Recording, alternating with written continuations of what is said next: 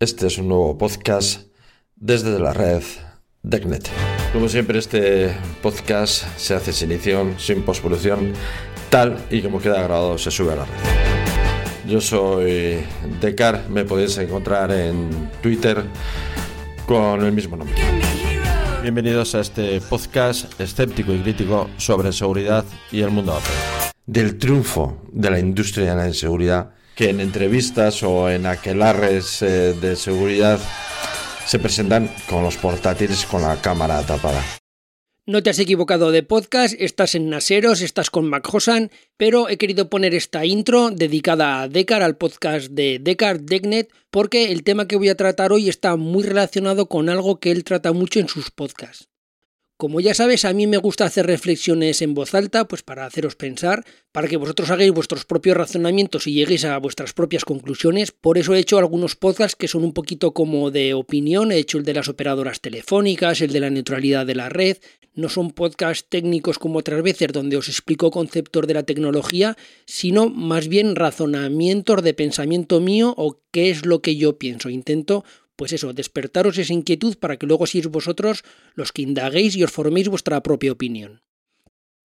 Hoy voy a tratar un tema que es muy polémico y es si los estados deberían velar por nuestra seguridad informática. ¿Hasta qué punto debería haber injerencia del Estado en Internet?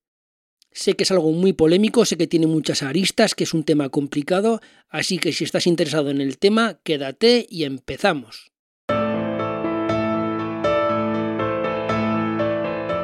Hola Nasero, bienvenido a Naseros Podcast. Si te gustan los NAS, las redes, la multimedia y la tecnología en general, este es tu podcast.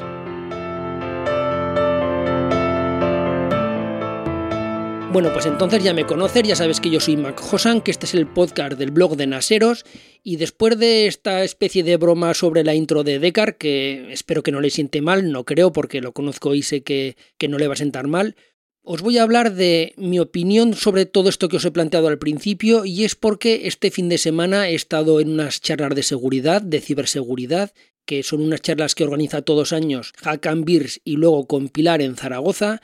Allí, como podéis imaginar, hay muchos ponentes, se habla de muchos temas, pero hubo una ponencia en especial que me llamó muchísimo la atención, fue una ponencia de Álvaro Écija. Álvaro Écija es un abogado, así como muchos ponentes eran expertos en seguridad con un perfil técnico muy alto, porque venían del mundo del hacking o venían de empresas de seguridad, de empresas de antivirus.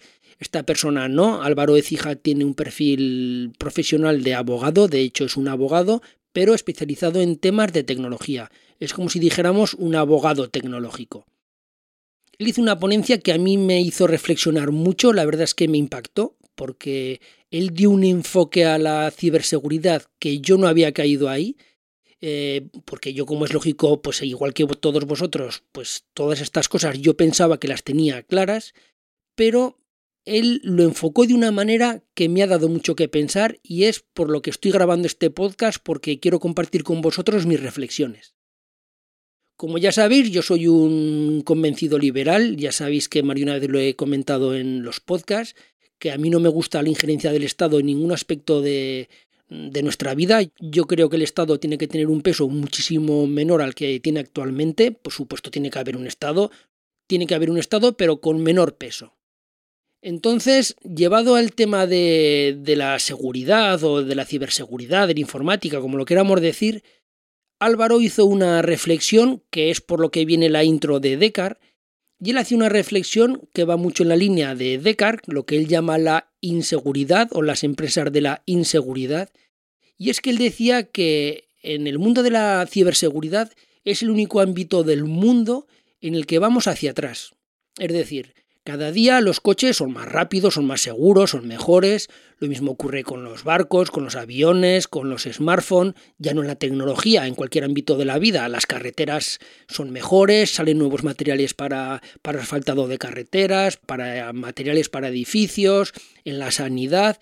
En cualquier aspecto de la vida es lógico que hoy en día estemos mejor que hace 5 o 10 años. Eh, la vida va avanzando cada vez nos apoyamos en los conocimientos que ya teníamos, por lo cual es lógico que vayamos hacia adelante.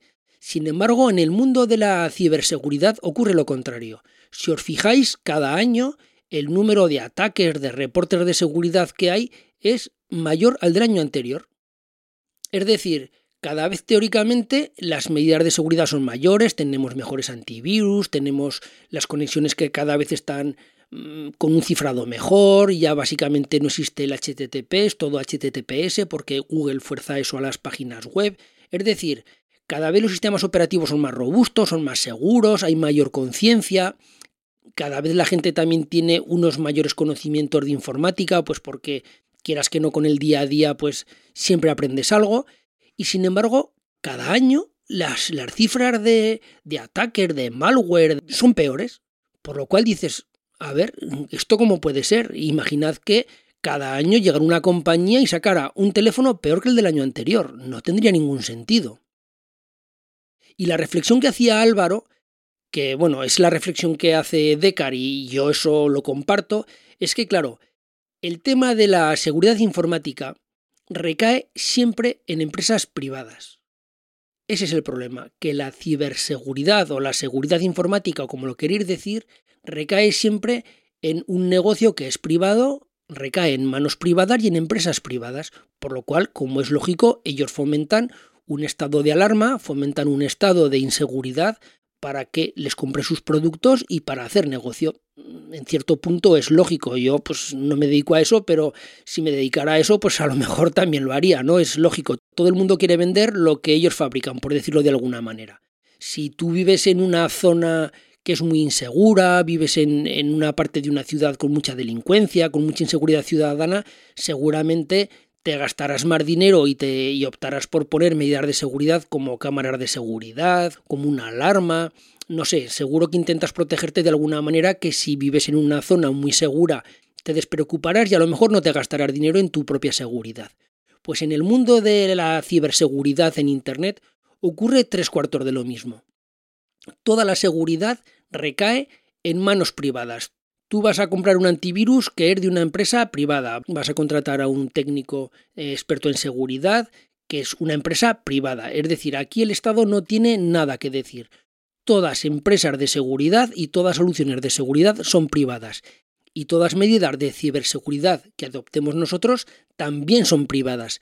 Bien porque hemos contratado una persona o porque las hemos adoptado nosotros pues como he explicado muchas veces. Y luego en una empresa lo mismo, en una empresa tienen sus técnicos, sus expertos en seguridad, para crear unas redes que sean seguras y para crear unos sistemas robustos y seguros. Yo creo que hasta ahí lo tenemos claro. El Estado no tiene nada que decir. Todo el tema de seguridad informática es del ámbito privado. ¿Qué ocurre en el ámbito físico, en, en el mundo real, por decirlo de alguna manera? Pues que aquí ocurre todo lo contrario la seguridad depende siempre del Estado. En un Estado moderno, el monopolio de la fuerza, el monopolio de la violencia, siempre recae en el Estado. Para eso están los cuerpos y fuerzas de seguridad del Estado, que son los que velan por nuestra seguridad y son los únicos que pueden ejercer la fuerza de manera legal. Nosotros no podemos ir armados por la calle, nosotros no podemos matar a una persona, nosotros no podemos hacer nada, incluso aunque nos estén robando, tendremos que llamar a la policía para que venga y detenga al ladrón o para que nos proteja. Nosotros podremos poner medidas pasivas, como he comentado antes, pues una alarma, cámaras de seguridad, una puerta blindada, pero lo que es el ejercicio de la seguridad como tal, eso está en manos de la policía, de los cuerpos y fuerzas de seguridad del Estado. Y lo mismo ocurre en el ámbito nacional, en el ámbito territorial. La defensa del Estado a nivel territorial lo hace el ejército. Nosotros como tal no somos quien para repeler un ataque de un Estado invasor y delegamos el uso de la fuerza en, en el ejército para que nos proteja de un ataque exterior. Yo creo que esta idea ha quedado clara también, no siempre ha sido así, por ejemplo en Estados Unidos cuando los colonos iban avanzando, colonizando propiamente Estados Unidos, de ahí viene el nombre de, de los colonos, Allí sí, allí sí que los ciudadanos podían ejercer la violencia, allí sí que los ciudadanos estaban legitimados a defenderse y a llevar armas precisamente porque no existía el Estado. Los colonos iban avanzando, iban conquistando nuevas fronteras o nuevos territorios y allí donde ellos llegaban, como eran los pioneros, como eran los primeros, no había Estado por lo cual la única manera que tenían de defenderse de un atacante exterior era con sus propios medios. Por eso en aquella época estaba autorizado a llevar armas, a portar armas, porque tú tenías que ejercer tu propia defensa, porque no existía un Estado que te defendiera. De ahí viene ese derecho de los americanos a portar armas, de ahí viene el derecho a la autodefensa y por eso los americanos son tan reacios a deshacerse de, esta ley porque lo llevan en su ADN, no porque ahora haga falta, porque evidentemente ahora ya Estados Unidos ya tiene un sistema político, un sistema judicial, ya tiene un Estado como tal, ya está todo Estados Unidos colonizado, por decirlo de alguna manera, pero bueno, que sepáis que la raíz de, del derecho a llevar armas viene de ahí. Entonces ha quedado claro que el ámbito del monopolio de la fuerza y el ámbito de la seguridad depende del Estado. ¿Esto qué problemas trae? Pues como he dicho, si tenemos un mundo físico, un mundo real que dependemos del Estado y luego tenemos nuestro mundo virtual, nuestro mundo de Internet, donde el Estado no pinta nada, ahí hay un choque muy fuerte, hay un choque muy fuerte de intereses. ¿Por qué? Pues porque los estados como tal, los estados-nación, se ejercen sobre un territorio en concreto. España, por poner el caso de España, sé que muchos de vosotros me oís de, otros países, pero vamos a centrarlo en España, da igual, sería igual para cualquier otro país, tiene un territorio muy bien delimitado, tiene unas fronteras muy bien delimitadas y ayer donde el poder del Estado, bien sea el poder judicial, el poder policial, da igual, las leyes del Estado se ejercen sobre todo el territorio nacional, con unas fronteras muy bien delimitadas. Pero ¿qué ocurre en el mundo de Internet? Pues justo lo contrario, es un mundo global. Es un mundo virtual que engloba todo el mundo y si en el mundo físico tenemos el mundo dividido en países, está Francia, está Italia, está Estados Unidos, está España, en el mundo virtual lo que tenemos es lo mismo, pero a nivel de servicios o de aplicaciones, como lo queréis decir. En el mundo de Internet tenemos, como si dijéramos, el estado Facebook, el estado Twitter, el estado Apple, es decir, es algo que opera a nivel mundial. Facebook opera a nivel mundial. De hecho, Facebook, si fuera un país, sería el país más poblado del mundo, porque Facebook tendría una población de 2.000 millones de personas por lo cual tenemos unos estados que tienen un poder territorial sobre un territorio muy específico, pero donde sus ciudadanos viven en un mundo de Internet, en un mundo virtual que opera a nivel global, a nivel mundial. ¿Y qué problema tiene esto? Pues muy sencillo, que en un país nosotros elegimos a nuestros gobernantes, elegimos, por decirlo de alguna manera, nuestras leyes ya sé que esto es una utopía y que no ocurre en todos países y aquí habría mucho de tema político que hablar, pero bueno, básicamente nosotros elegimos a nuestros parlamentos, a nuestros dirigentes y ellos, pues más o menos con, con nuestra manera de pensar, sacan unas leyes, por lo cual es un sistema con sus imperfecciones, pero es un sistema democrático. Sin embargo, en el mundo de Internet no ocurre eso. En el mundo de Internet son todo grandes dictaduras, son como si dijéramos, macropaíses donde los CEOs de esos estados, por decirlo de alguna manera, de esos estados virtuales, ejercen su poder de una manera pues tiránica, sin, sin ninguna democracia, y se comportan pues como auténticos caudillos. Entonces, Facebook es el que decide, el CEO de Facebook, eh, Mark Zuckerberg, decide qué hace en Facebook, en su país de 2.000 millones de personas, por decirlo así, de 2.000 millones de ciudadanos, él es el que decide qué está bien y qué está mal. Y el resto de los súbditos, por decirlo de alguna manera, lo tienen que acatar, les parezca bien o les parezca mal. Si Mark Zuckerberg decide que a partir de ahora, como ha ocurrido en las newsfeeds, casi no van a aparecer prensa o las fanpage o las grandes empresas y que lo va a enfocar más a tema personal, a tema de amistades, pues lo ha decidido él. No hay nadie que pueda imponerle lo contrario. Si él decide que va a publicar o no va a publicar fake news, es él el que lo decide. Nosotros podremos estar de acuerdo o no. Podremos decir, pues ahora me doy de baja de Facebook o no. Pero desde luego nadie tuerce la voluntad de Mark Zuckerberg. Quien dice Mark Zuckerberg sería lo mismo con Twitter, con Google, con Apple, da igual. Cualquiera de estas grandes compañías que operan a nivel global, a nivel mundial. Por eso, de hecho, en Facebook él ha decidido pues que no va a haber sexo, que no va a haber imágenes obscenas, que no va a haber imágenes de violencia, que no va a haber imágenes sexuales, por lo cual tú entras a Facebook y como subas una imagen un poco subida de tono, eh, la propia araña o el propio sistema de, Facebook la va a detectar y te la va a eliminar. Lo mismo ocurre en YouTube. En YouTube, si tú subes una imagen de violencia o una imagen sexual, automáticamente te van a quitar el vídeo. A algunos se les puede colar, como es lógico, pero bueno, básicamente no, no existe sexo, no existe nada, aparte tienen un sistema que han conseguido que, que lo detecte bastante bien. Sin embargo, si tú te vas a Twitter, no, en Twitter hay mucho sexo, en Twitter tú puedes subir vídeos y, y, fotos de sexo explícito y de hecho hay mucho de eso. ¿Por qué? Pues porque en Twitter han decidido pues que ese sistema sí que es válido. Entonces, ya es una decisión de unos CEOs o de un consejo de administración que decide hacer unas cosas u otras, pero ya en función de sus intereses. Tú como usuario no tienes ningún poder de decisión. Es más, tú como usuario no puedes como en tu país cada cuatro años o cada el periodo electoral que sea cambiar al presidente o votar para intentar cambiar al presidente. Estos son lentejas, si quieres lo tomas y si no, lo dejas. Y esto también trae un problema muy grande y es que los estados, a través de, de las votaciones, pues más o menos pues pueden elegir a personas que representen a su sociedad. Ya sé que esto no funciona en una dictadura, pero bueno, en los países democráticos sí que funciona así. Por lo cual, más o menos los estados pues tienen unas reglas de convivencia acordes a su manera de pensar. Sin embargo, en un mundo global como puede ser Facebook, a lo largo del podcast me voy a referir muchas veces a Facebook, no por nada en concreto, sino porque Facebook todo el mundo lo conocemos, sabemos cómo funciona y aparte ahora está en el candelero por todos los problemas que ha tenido, de Mark Zuckerberg, que ha tenido que ir a declarar al Congreso americano, pero esto es extrapolable a cualquier otra aplicación o a cualquier otro servicio. Llámalo Amazon, llámalo Google, llámalo como quieras. Entonces, como Facebook opera a nivel global, a nivel mundial, cada país tiene unos hábitos distintos y sin embargo él opera de la misma manera en todos los países. Por ejemplo, en España la homosexualidad no es un delito.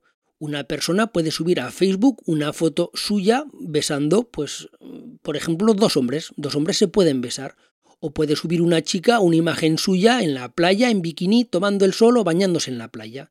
Sin embargo, ya sabemos que hay países en los que eso es delito en los que se castiga la homosexualidad con la muerte, en el que la mujer debe ir tapada y no puede enseñar ninguna parte de su cuerpo, por lo cual ahí tenemos un problema, porque cuando tú viajas a un país con una manera de pensar, tú ya sabes que las leyes de ese país son de esa manera y lo tienes que acatar. Te parecerá bien, te parecerá mal, pero tú ya sabes que si tú vas a un país musulmán y según qué tipo de país y según en qué zona, pues bueno, la mujer no se puede poner en bikini o no puede hacer según qué cosas. Sin embargo, en el mundo virtual no es así, no hay fronteras. Tú puedes abrir con tu móvil una aplicación de Facebook, en Facebook vas a saber que no vas a encontrar nada de sexo explícito, pero luego puedes abrir Twitter y en Twitter sí, y puedes ir a la Deep Web o puedes entrar en una página porno o ya me entendéis. Entonces, claro, allí es muy complicado que haya unas reglas porque Internet es tan variado, hay tantos servicios y tantas aplicaciones que poner todo de acuerdo y que haya como si dijéramos una moral única o unas normas de convivencia únicas es no difícil, eso es realmente imposible. Entonces esto lo que hace es que Internet sea un caos y donde es muy difícil compaginar lo que sería el mundo físico, el mundo territorial de un Estado, con el mundo virtual a nivel global. Y de hecho tú en un Estado sabes que tienes unas reglas que tienes que cumplir y si tienes un problema puedes recurrir a la policía y a los jueces para que solucionen tu problema. Sin embargo, en Internet no, en Internet te riges por los términos de servicio que esa gran compañía haya decidido poner. Te parezca bien o te parezca mal. Luego, claro, como es lógico, en el mundo físico, si tienes un problema de seguridad, si te roban o tienes cualquier problema, puedes ir a la policía, puedes ir a, al juez y bueno, pues tendrás mejor o peor suerte, pero de hecho poder defender tus derechos.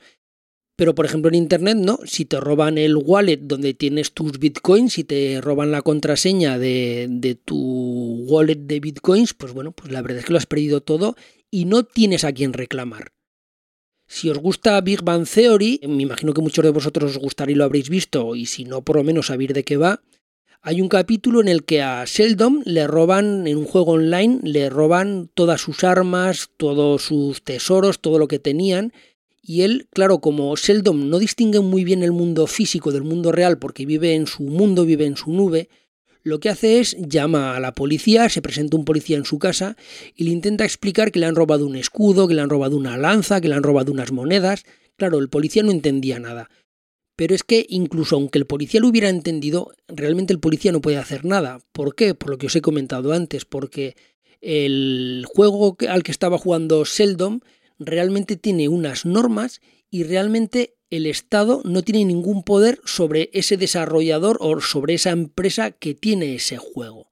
Por lo cual, si tú tienes un problema con una empresa tecnológica, lo tendrás que resolver con esa empresa tecnológica. No puedes recurrir al Estado. Al final del capítulo, pues bueno, pues a través de Penny, de la compañera de piso, pues tienen que ir a recuperar todos los objetos que había perdido Seldom y por medio de, de la fuerza física los consiguen recuperar, pero en el mundo real, ¿vale? En el mundo virtual no puedes hacer nada. Otro caso que ha habido recientemente es el de muchos youtubers que han tenido problemas que, que después de tener millones de seguidores y, y de ganar mucho a través de YouTube porque viven de eso, porque monetizaban, les han cerrado las cuentas. ¿Es justo? ¿Es injusto? Da igual, es que YouTube les ha cerrado la cuenta. Ha llegado Google, por política de empresa ha dicho que eso ya no era monetizable, les ha cerrado la cuenta y ya está. Y no puedes ir a reclamar a ningún otro sitio. En el mundo físico, tú tienes una empresa y luego llega otra empresa de la competencia o tienes un problema laboral con tu jefe y tú puedes ir a los tribunales. Pero en este caso no. Google dijo que te cerraba el canal y te cierra el canal. Y no puedes ir a la justicia, tú no puedes ir a un juez a decir, oiga, que es que me ha cerrado mi canal.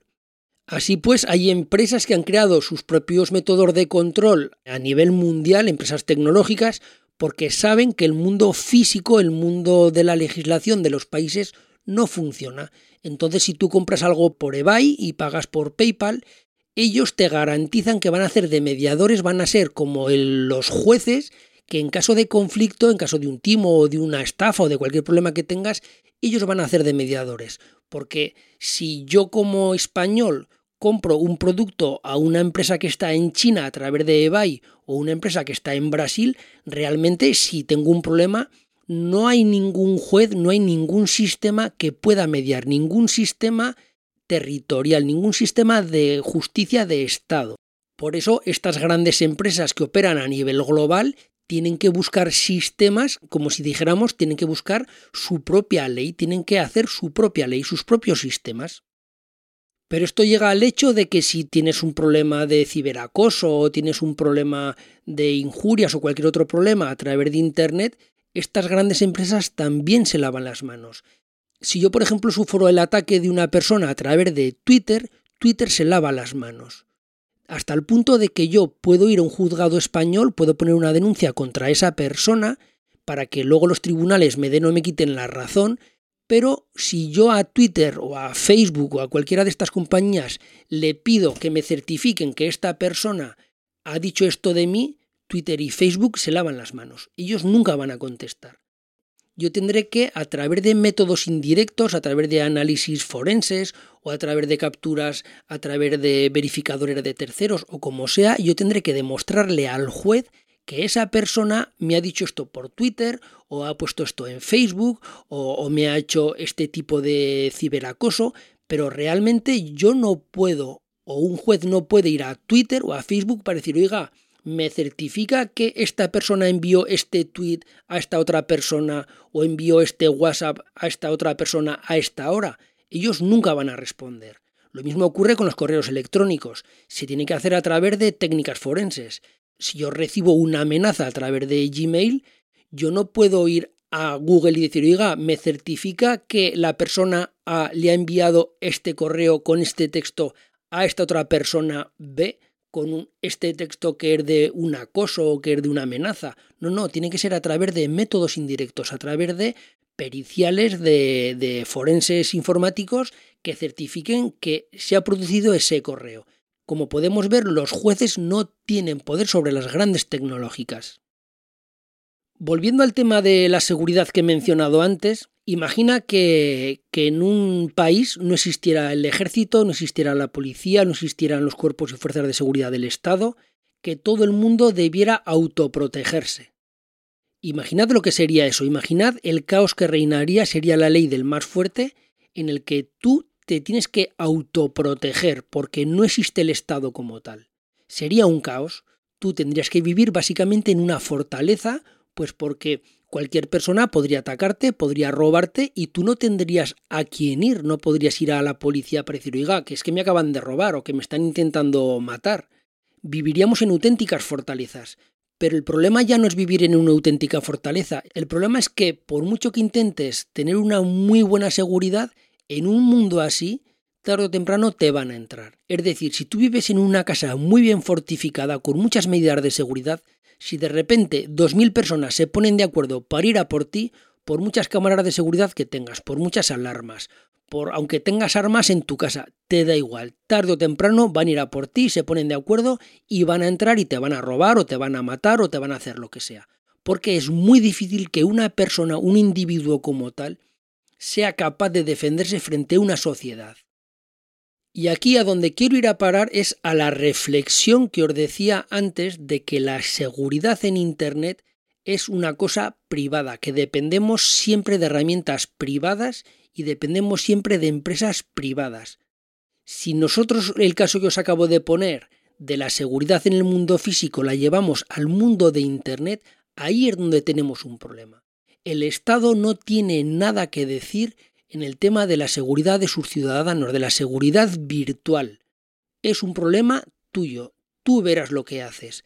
En parte es normal porque el tema de Internet, de los ordenadores, de, de la ciberseguridad, aunque ya lleva tiempo entre nosotros, es algo como si dijéramos muy nuevo, es algo relativamente reciente.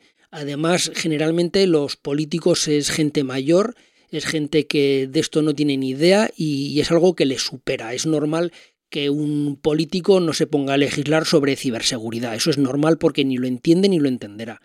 Pero claro, aquí se crea una disonancia muy fuerte.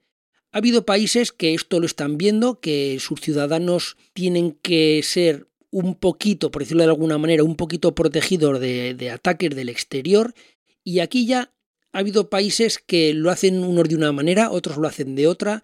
Yo en unas cosas estoy de acuerdo, en otras no. Pero el problema es que en Europa y más en concreto en España estamos a verlas venir. Eh, los políticos esto ni lo ven, ni les interesa y es algo que ni siquiera estoy seguro que se lo han planteado. Tenemos, por ejemplo, el caso de Rusia con, con Putin y con Telegram. Ya sabéis que Putin ha, ha vetado Telegram en Rusia Hace dos días leía que ocurría lo mismo con Irán, que Irán también ha, vetado Telegram. Por supuesto, estos dos países no están tan preocupados por la seguridad de sus ciudadanos, sino como poder controlar la información que hay dentro de sus fronteras. Pero Putin es una persona que esto hace mucho que lo ha visto. De hecho, él proviene, como ya sabéis, de los servicios de información rusos, de la KGB, Putin es un ex KGB y aparte fue director de la KGB durante muchos años, entonces él, por decirlo de alguna manera, está muy puesto en esto. Entonces Putin ha avanzado en, dos direcciones pues porque él lo tiene muy claro. En primer lugar, intenta controlar todo el tema de la información de Internet dentro de sus fronteras. De ahí viene el hecho de haber vetado Telegram y otras cosas que ha hecho.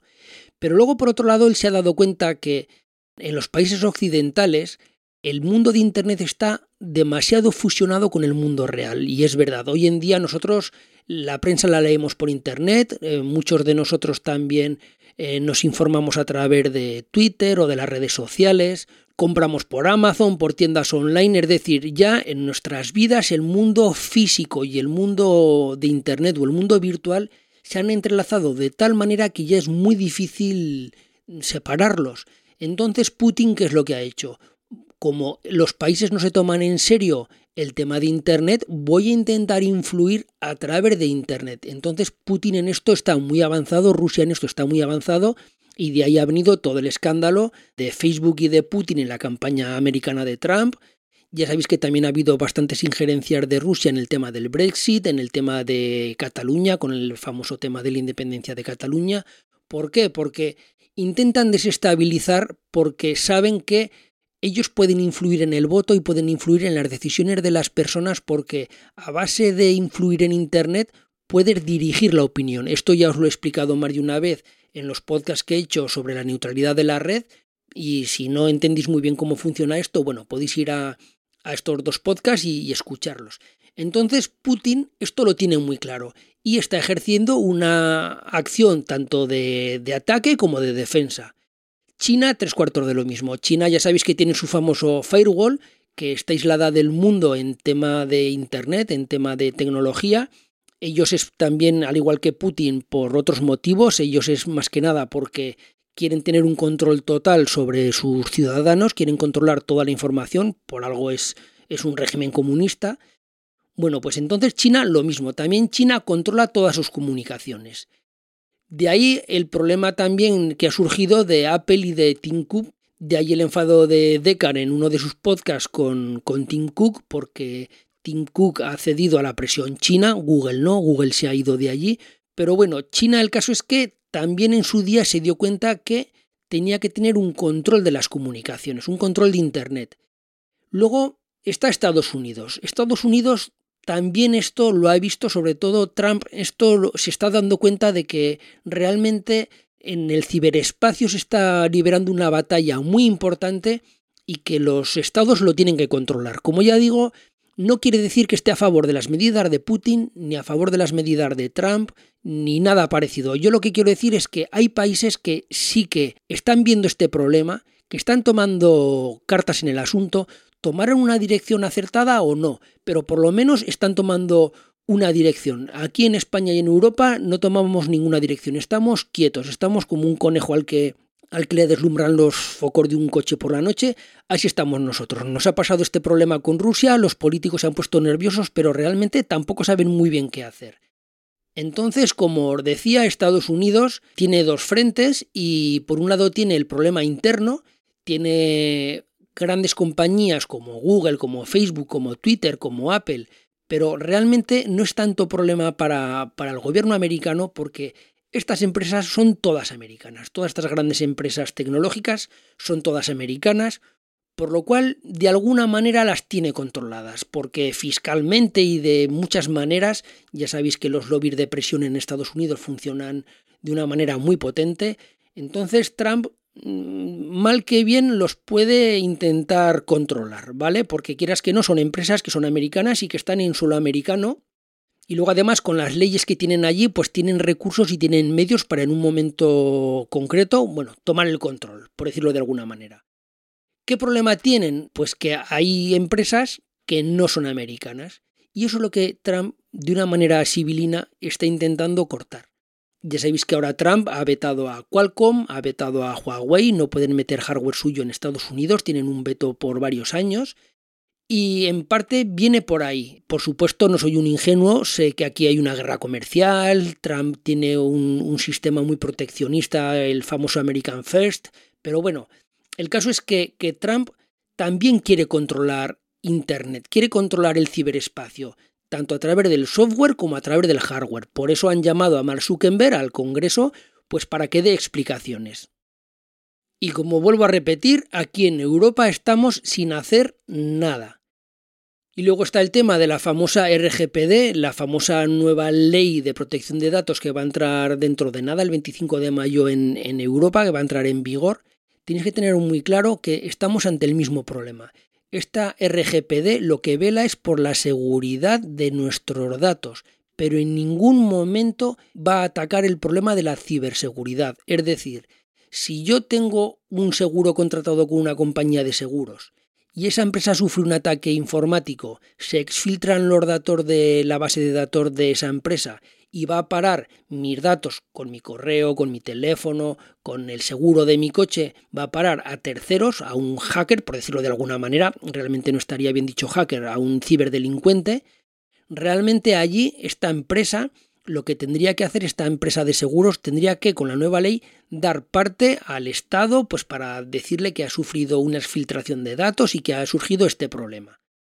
Pero realmente la RGPD en ningún momento va a evitar que yo tenga un ataque de phishing, que yo tenga un ransomware en mi ordenador que me cifre el ordenador y pierda todos mis datos, que por un ransomware un fulano que vive en un país del este me pida X eh, criptomonedas para rescatar mis datos.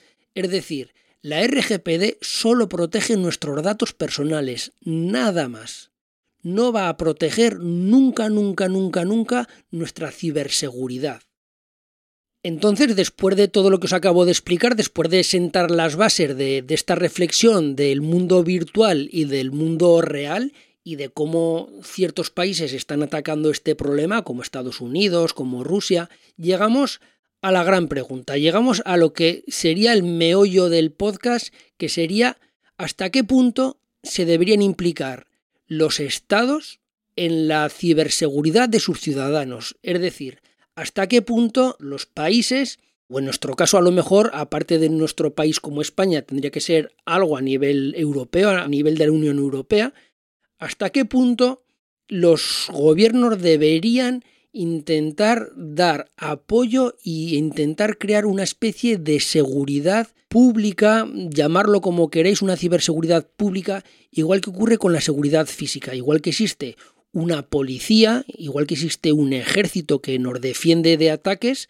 pues hasta qué punto, en vez de que toda la seguridad recaiga en empresas privadas en el tema de la ciberseguridad, hasta qué punto sería lógico que en vez de ser un esfuerzo individual de cada uno de nosotros o de las empresas, hubiera una especie de coordinación, hubiera un pozo del Estado intentando, pues eso, dar un poquito de seguridad o de poner unas bases de una mínima ciberseguridad. Claro, esto es muy peligroso. Podrían filtrar a través de las ISPs, a través de nuestros proveedores, pues las IPs de determinados países que son problemáticos o hacer un filtrado de IPs, por ejemplo, los que tenéis NAS o los que tenemos NAS, ya sabéis que es muy habitual que suframos ataques, intentos de acceso a nuestro NAS, pues de diferentes IPs, a veces son muchas IPs. Si tú miras en el log del NAS vas a ver cómo ha habido intentos de ataque. Si tú intentas hacer una geolocalización de esas IPs, vas a ver que básicamente siempre son los mismos países. Países en los que teóricamente o realmente no existen lazos comerciales ni de ningún otro tipo con España. Es decir, habrá empresas que por supuesto operarán en según qué países del este, tendrán lazos comerciales o habrá familias que tendrán lazos eh, sentimentales, pero vamos, yo no me imagino que si se establecen X millones de conexiones de un país del este con España en un solo día, todas esas conexiones sean por motivo comercial. No, en el 99% de los casos esas conexiones ya sabéis que son, pues vamos a englobarlo como ciberataque. No voy a ponerme a discernir que si es un ataque de DOS o qué tipo de ataque es. Entonces, claro, ¿hasta qué punto el gobierno podría decir, oye, mira, estos países son muy problemáticos, estas IP son muy problemáticas y vamos a levantar no un firewall como el que tiene China, pero bueno, un mini firewall, vamos a llamarlo así, como unas mínimas medidas de seguridad. Ya sabéis que Francia quiere lanzar su propio WhatsApp para contrarrestar el poder de WhatsApp, para tener las comunicaciones un poco más, más controladas. No creo que lo consigan porque no basta con que un país lance una aplicación. Si, si los ciudadanos de ese país no la adoptan, esa aplicación no vale para nada. Pero bueno, sería pues eso. Mm, yo quiero poner en la mesa de hasta qué punto debería implicarse un Estado en la seguridad informática de, de sus ciudadanos. En España se está hablando de una cosa que es muy rara. Yo ya hace varios años que oigo hablar de ella que es como crear una especie de ciberreserva, como una especie de hackers en la sombra que velarían por nuestra seguridad, pero claro, el Estado lo que quiere hacer es que sea como la mili hace años, que sea como algo forzoso, como que ciertos hackers que tienen conocimientos muy altos que lo hagan por amor al arte, como diciendo, oye, España tiene un problema de seguridad, como tú eres muy bueno, dedica tu tiempo a ayudarnos. No, eso no es la solución. La solución es que si tú tienes un problema de seguridad, tendrás que dotar de medios a un tipo de gente muy profesional y por supuesto les tienes que pagar. Yo me gustaría ver a, a los políticos que quieren desarrollar esta ley decirles no y a partir de mañana nosotros que sepáis que vamos a venir todos los días al Parlamento gratis. Renunciamos a nuestras dietas, a nuestros sueldos, a nuestra jubilación de oro, al chofer que tenemos designado por ser parlamentarios. Yo a ellos no me los imagino pues eso, trabajando gratis y más un político. Entonces, ¿por qué quieres que alguien, ojo, encima de perfiles muy técnicos, gente que sabe mucho, ¿por qué quieres que ellos lo hagan gratis? Entonces, yo este paso no lo veo mal, pero siempre y cuando, por supuesto, sea algo transparente, sea algo pagado y, bueno, pues sea algo que esté controlado. Por supuesto, existe como una supervisión de sistemas críticos, hay un listado en España y en todos los países de sistemas de alto riesgo, de sistemas críticos, como pueden ser, yo qué sé, centrales nucleares, sistemas de suministro de agua, el sistema de red eléctrico, para que estén más protegidos de lo normal y que están en cierto modo supervisados para no sufrir un ataque informático. Imaginad que sufrir un ataque informático o una, una central nuclear, lo que podría ocurrir. Esto no es ciencia ficción, esto ya ha ocurrido.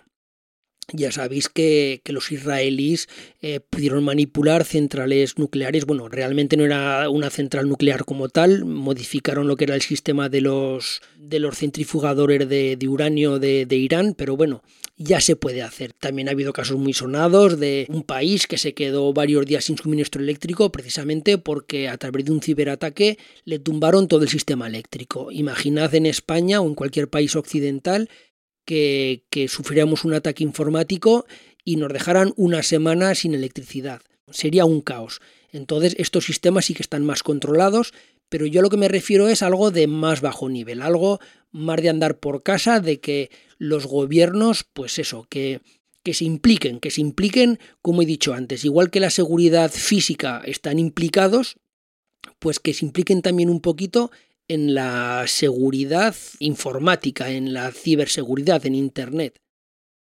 Esto, como es lógico, pues claro, tiene graves problemas. Dicho así, es muy bonito, pero claro, esto en cierto modo es censura. En cierto modo no, esto realmente es censura. Y lo más preocupante de todo es darle ese poder a un Estado. Entonces, claro, los que llevamos ya más tiempo en Internet, los que estamos casi como diría yo, desde los albores de Internet, cuando funcionábamos con, con los modem de, de 19K y por ahí, claro, tened en cuenta que, que Internet era algo que era un aire de libertad, que no había censura, que todo el mundo podía expresar de una manera libre sus opiniones. Entonces, claro, Internet nació como, como algo libre, como algo sin fronteras, algo que es muy bueno, algo que, que es de saludar, pero claro, el Internet de hace 25 años se parece muy poco al Internet que tenemos ahora.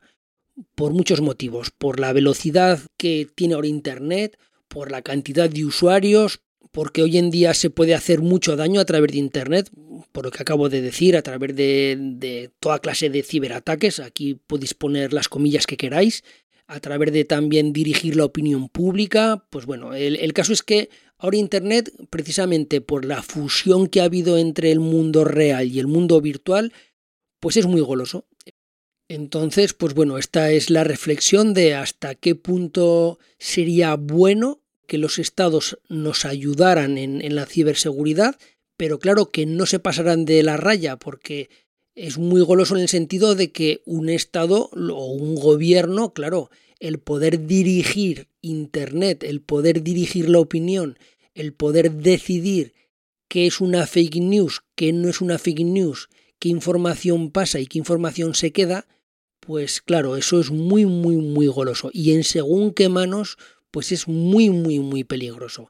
Tened en cuenta que ahora mismo en Estados Unidos, con el tema de Facebook, Facebook va a tener que decidir qué es una fake news y qué no es una fake news. Y luego además el propio Facebook va a tener que decidir cuál es el límite, es decir, hasta qué punto tolero estas fake news o no, o cómo las controlo. Pero va a ser una decisión de Facebook. Más o menos el gobierno podrá intentar presionar, pero a la larga tendrán que llegar a un acuerdo. Facebook va a hacer lo que le dé la gana, porque no tiene poder el Estado, el Estado americano, para forzar a Facebook si no tiene poder el Estado americano, imaginad qué poder tiene un país como España para torcerle la mano a Facebook. No tiene ningún poder.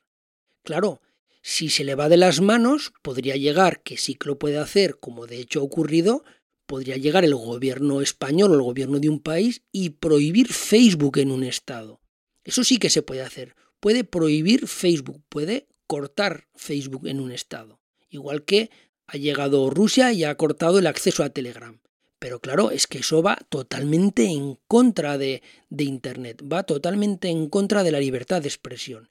Entonces, es un tema, como ya he dicho al principio, que tiene muchas aristas, que es muy polémico porque la desregulación, el que esto sea la ley de la selva, es muy problemático, pero cuando entras a regular, y alguien como yo, que yo os digo que estoy totalmente en contra de la regulación, que, no me gustan las regulaciones, por supuesto tiene que haber, pero las mínimas y unas reglas muy claras, pues claro, el que no haya regulación mal, pero claro, si la hay, el que tiene el poder de legislar y el control de esa legislación, pues tiene en su mano un poder muy grande. Entonces es un arma de doble filo y es muy peligroso.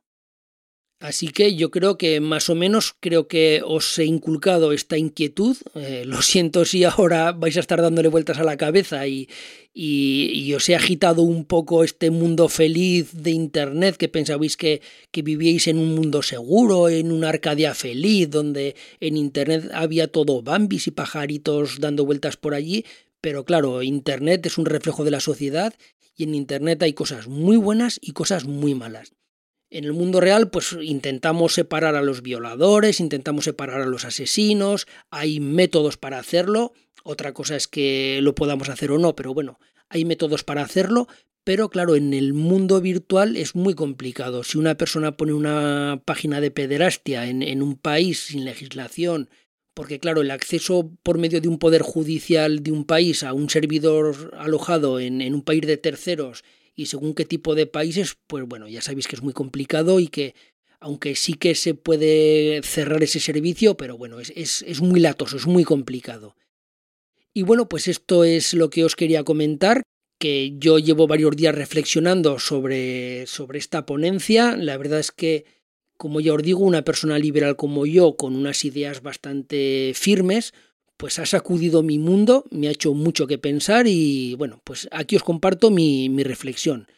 Ya me diréis qué opináis vosotros de esto, pues ya sabéis que está el grupo de Telegram, ya sabéis que está Twitter, o, o casi mejor, pues bueno, en, en, el post podéis escribir lo que queráis, en el post que acompaña este podcast, o por el propio iBox, podéis poner vuestros comentarios en, en iBox, y ya me diréis vosotros lo que opinéis, pues porque bueno, yo realmente ahora mismo pues tengo un brainstorming en mi cabeza, tengo muchas ideas y, y tengo que intentar ordenarlas. Y luego una cosa que no tiene nada que ver con esto, una data que quería hacer, que se me olvidó comentar en el último podcast, el podcast que iba sobre el tema de las redes de 10G, y es sobre el hecho de que muchos de vosotros, yo el primero, o sea que yo me pongo por delante, tenemos un concepto de, de la electrónica o de, o de los sistemas, de los equipos informáticos, que es muy distinto al de nuestras parejas. Me voy a explicar. Muchos de vosotros por Twitter o en el grupo de Telegram enviéis unas fotos de un NAS con un rack, con un switch, con unas lucecitas que se encienden y que se apagan, con un montón de cables, y nos parece súper bonito. Y tenemos el concepto de que esto mola mucho. Y lo mismo pues cuando montamos un sistema multimedia nuestra televisión, bueno, ya, ya sabéis por dónde voy.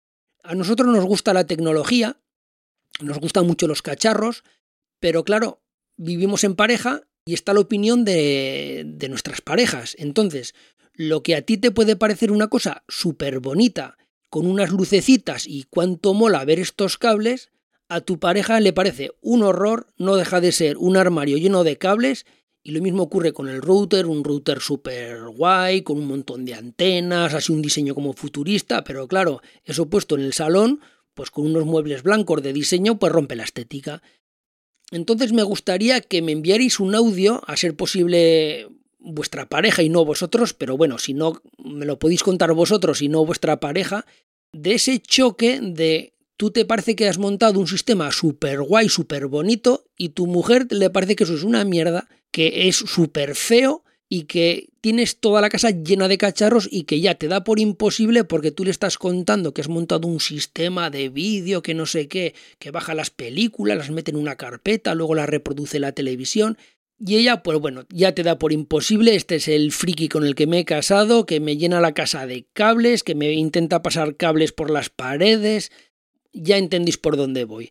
Entonces me gustaría la opinión de vuestras parejas de que ellas nos tienen que sufrir a la gente como nosotros, tienen que sufrir nuestras excentricidades, pues porque yo reconozco que muchas veces pues llenamos la casa pues de, de cacharros que son muy buenos, que son muy prácticos, que son muy versátiles, pero claro, el que diseña un router generalmente no se para a pensar en la estética, y más nosotros que buscamos más especificaciones técnicas que no línea de diseño. Entonces, pues bueno, yo creo que también ha quedado claro por dónde voy. Y bueno, a ser posible que me enviéis un audio a través de Telegram, si no queréis enviarlo al grupo de Telegram, me lo podéis enviar a mí de manera personal, pues para que nadie más sepa quién lo ha enviado o de quién proviene. O podéis grabarlo y enviarlo por correo electrónico a info.naserios.com. Bueno, ya sabéis cómo localizarme y ya sabéis cómo hacerme llegar el, el audio. Entonces os pediría eso, que, que, me enviéis estos audios. Repito, a ser posible, la visión de vuestras mujeres, de, la pareja, Sé que esto suena un poquito machista, pero bueno, hay que ser realistas. Yo no miro mucho las estadísticas de naseros porque es una cosa que tampoco me preocupa mucho. Pero alguna vez que las he mirado, el porcentaje de, de hombres que siguen a naseros está en torno al 97%, una cosa así. Entonces, pues básicamente casi todos sois hombres. Por supuesto que me siguen mujeres, en el grupo de Telegram hay mujeres, en Twitter lo mismo, o sea que, que no es que quiera dar esta visión machista, pero hay que ser realistas y el, el 95% de vosotros sois hombres y el 95% de los que montéis estos sistemas con racks y con un montón de cosas en casa, pues somos nosotros, somos los hombres. Entonces, eso es a lo que me refiero. No quiero que penséis que, que es una visión machista, ni muchísimo menos.